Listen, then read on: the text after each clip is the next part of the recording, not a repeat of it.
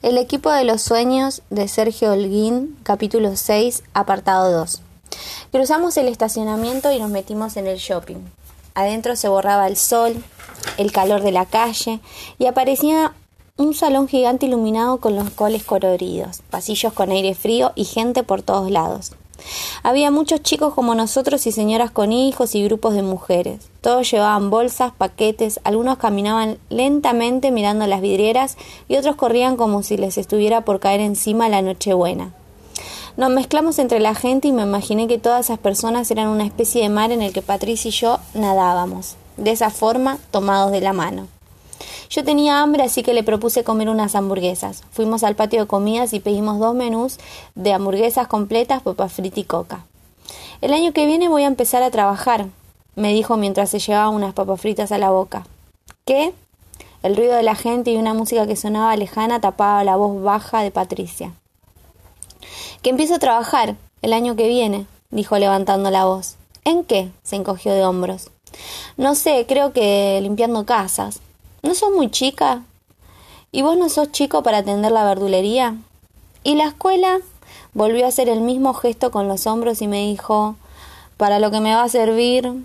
Terminamos de comer y nos quedamos mirando las mesas de alrededor, la gente que seguía con sus bolsas y hasta con changuitos de hipermercado. No me gusta no tener plata. Toda esa gente puede comprar cosas y yo no. Si gano plata yo también voy a poder comprarme lo que quiera. ¿Y qué querés? No sé, todo, algo. Cuando tenga plata se me va a ocurrir. Apartado número 3. Por suerte ese día yo sí tenía plata. Había cobrado el trabajo de la semana y mi intención era gastármela con pato en esa salida. Tenía pensado comprarle un regalo de Navidad, pero no sabía qué. Así que estaba atento a lo que ella miraba con más detenimiento en las vidrieras que íbamos recorriendo. Nos quedamos frente a un local que vendía relojes, espejitos, portarretratos y un montón de pavadas más. Pato había tomado unas cadenitas que había en un exhibidor y las apoyaba en la palma de su mano una por una. ¿Te gustan? Son lindas. ¿Cuál te gusta más? Se tomó unos segundos para comparar varias que había separado y me señaló una que tenía una medallita redonda con una A en el medio. Tengo una remera con la misma A, me dijo. Con A de Ariel.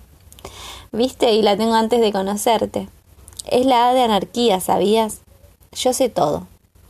Le pregunté a la vendedora cuánto salía. Dieciséis pesos. Dos más de lo que había calculado gastar, pero no me iba a poner en amarrete en ese momento. Al fin y al cabo, esa A podía ser la de Ariel, una muestra de nuestro amor, como una especie de alianza. Cuando le dije a la vendedora que nos llevábamos la cadenita con la medalla, Pato me miró con los ojos bien abiertos y me susurró que no, que estaba loco. La vendedora la guardó en un sobrecito de papel y se lo entregó a Patricia, que lo tomó con algo de aprensión, como si le molestara llevarse ese sobre. Yo pensaba que hacerle un regalito ella se me iba a colgar del cuello y me iba a llenar de besos, pero no. Caminaba más callada que nunca, como si cada paso lo tuviera que pensar y no pudiera desconcentrarse. ¿No te gustó la medalla? Es hermosa. ¿Y entonces por qué estás como enojada? Es gastar mucho en un regalo. Sos una tonta, ¿por qué no te la pones? Abrió el sobrecito y yo tomé la cadenita por ella y se la puse en el cuello. Y en este sencillo acto te declaro reina de Fiorito y santa patrona de los verduleros. Cuando ya empezábamos a cansarnos de ver ropa, le invité al cine que estaba ahí mismo, en el shopping. Compré un pochoclo gigante, una coca y entramos a ver American Pie porque un compañero de la escuela me había dicho que estaba buenísima. Pero me contó que había ido al cine de chica cuando su mamá estaba embarazada de Elizabeth que ese cine también quedaba en un shopping pero de la capital. Una de las cosas de las que más se acordaba era que hacía mucho frío, igual que en ese momento. Era cierto, hacía mucho frío en la sala. Ella tenía la piel de gallina, así que le pasé el brazo por la espalda y la abracé. Se acercó a mí y se acurrucó. Justo comenzaba la película. Con los primeros diálogos noté que el cuerpo de Patricia se iba poniendo tenso. Hay que leer, me dijo indignada. Y sí, está en inglés. Bufó y vi que trataba de concentrarse en el subtitulado. Eso le duró unos minutos porque después pareció aflojarse. O sea, había dejado de leer. Miraba las escenas con fastidio. Me aburro, dijo acercándose a mi oído y antes de alejarse me, me mordió la oreja. Yo pensaba mirar la película, pero la verdad es que no vi mucho, porque nos empezamos a besar y el cine estaba bárbaro para darse unos buenos besos, sin que nadie te mirase. Y ella me abrazaba y yo dejé el pochoclo y la coca en el suelo para poder abrazarla mejor. Y ella ya no tenía la piel de gallina y sus ojos brillaban con la luz de la película que ya no mirábamos. Y yo quise confirmar que ya no tuviera más frío y la acaricié con el leve temor de que en cualquier momento me sacara la mano o me diera un cachetazo, pero no hizo nada de eso. Y ella misma también controló que yo tuviera más frío y fueron las caricias más maravillosas que se hubieran inventado. Cuando la película se terminó y salimos de nuevo al shopping, me sentía en otra dimensión. Estaba feliz como nunca. Y ella también se reía como si en vez de una gaseosa hubiéramos tomado cerveza. Creo que fue ahí cuando me dije, por favor, Diosito, que nunca me deje por el perro ni por ningún otro tipo. El equipo de los sueños de Sergio Holguín, capítulo 7, apartado 1. El regreso de los muertos vivos. El sábado no vino tanta gente como esperábamos, pero igual se trabajó bien. Tal vez la mayoría pensaba venir a última hora. Yo no iba a estar para entonces, era el turno de Pinocho y de mi tío. Los domingos solíamos cerrar, pero ese domingo, como era 24 de diciembre, íbamos a abrir y aprovechar a todos los que se decidían por las ensaladas y el clericó a última hora. Ese sábado 23 de diciembre habíamos quedado con Pato en encontrarnos a las 5 de la tarde. Yo después me iba a encontrar con Pablo y Ezequiel para comer una pizza.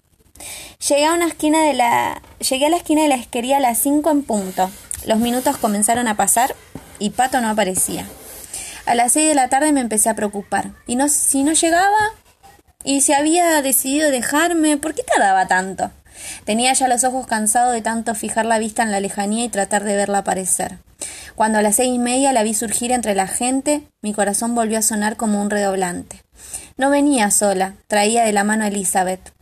Pero ni siquiera ese detalle me fastidiaba. Lo único que me interesaba era que ella ya estaba llegando a mí.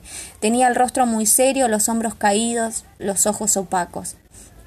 Tenía el aspecto de una vieja de ochenta años. No me puedo quedar, me dijo soltando de la mano a Elizabeth, que se alejó unos metros, como para dejarnos hablar tranquilos. No se disculpó por la tardanza y me di cuenta de que algo malo estaba pasando. Tengo que ir al hospital porque mi papá está internado.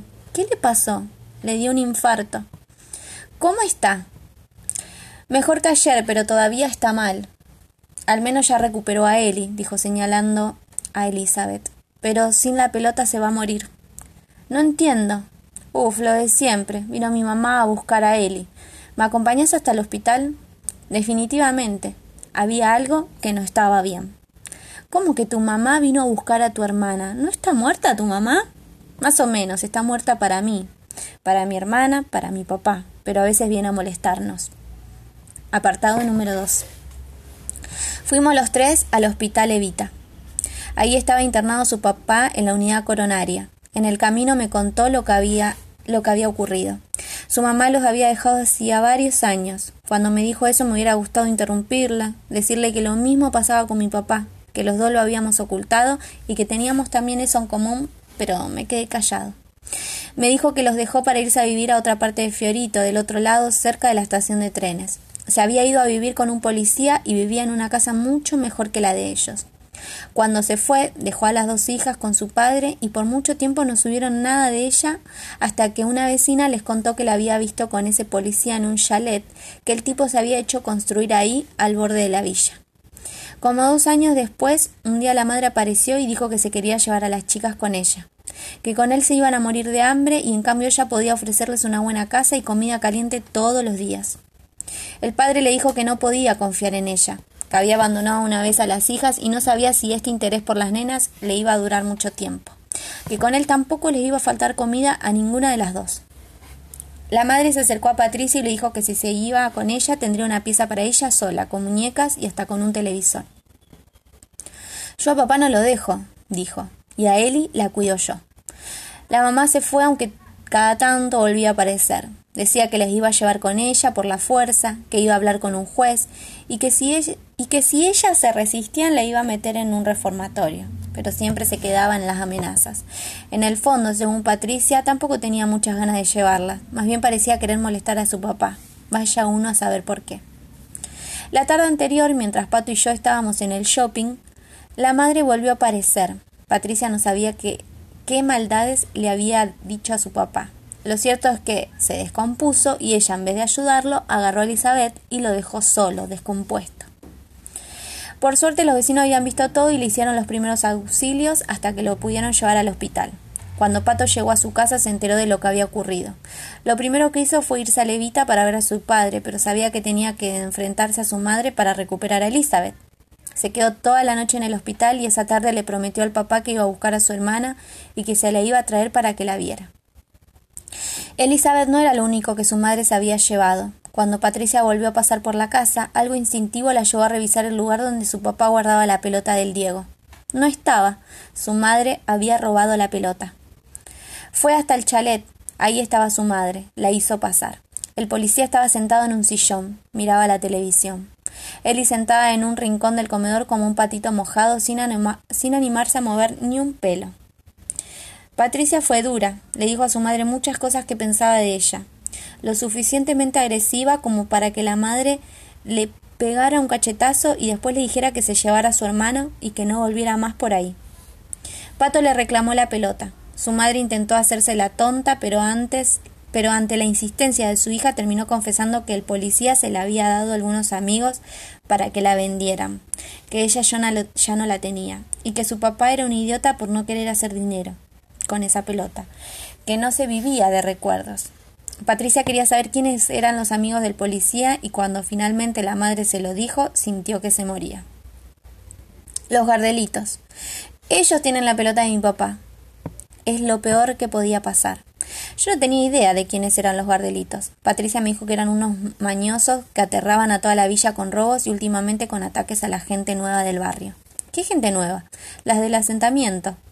Los gardelitos, además de ladrones, trabajaban como fuerza de choque para echar a una familia que se habían asentado en unos terrenos de la villa que por eso eran amigos del policía porque hacían trabajo juntos. Incluso algunos de los gardelitos también eran policías. Y esos tipos que no dudaban en robar, matar o lo que fuera por unos pesos tenían la pelota de su papá, de Maradona. ¿Y ellos dónde están? Ellos están en la villa también. Cuando se iba de la casa de la madre con él y con el alma por el suelo, por lo de la pelota, el policía, que hasta entonces no le había hablado, le dijo Y vos, piba, fíjate con quién andás. Tu noviecito trabaja en una verdulería que no hace las cosas como debe. En cualquier momento ese pibe tiene un problema. Le pregunté si el policía tenía una cicatriz debajo del ojo izquierdo y me dijo que sí. El cabo Polonio. Nada mejor que tratar con viejos conocidos. Yo estaba sorprendido, aterrado, indignado, con la sangre golpeándome fuerte y el alma destrozado viendo la cara de, de dolor de Patricia. Es horrible, Ariel. Mi papá se muere. Si se entera de que ya no tiene la pelota, no va a querer seguir viviendo. Fue espontáneo. No lo pensé, pero si hubiera pensado hubiera llegado a la misma conclusión y también se lo habría dicho. Tal vez había sido lo que el policía pensaba de mí, tal vez porque me acordé de que mi tío me había enseñado que no había que dejar paralizarse por el temor, tal vez porque sabía que más tarde me iba a encontrar con mis amigos y que ellos no me iban a fallar nunca y que por eso yo tampoco podía fallar a mis seres queridos. Tal vez porque quería ver la cara de Patricia setenta años más joven, o tal vez simplemente porque se trataba de la pelota de Maradona, y no podía dejar que su pelota estuviera en manos de delincuentes. Tal vez por todo esto le dije No te preocupes. Ahora anda a ver a tu papá con Eli, que de la pelota me ocupo yo. Vos ya recuperaste a tu hermano. Yo voy a rescatar la pelota y la voy a llevar a tu casa.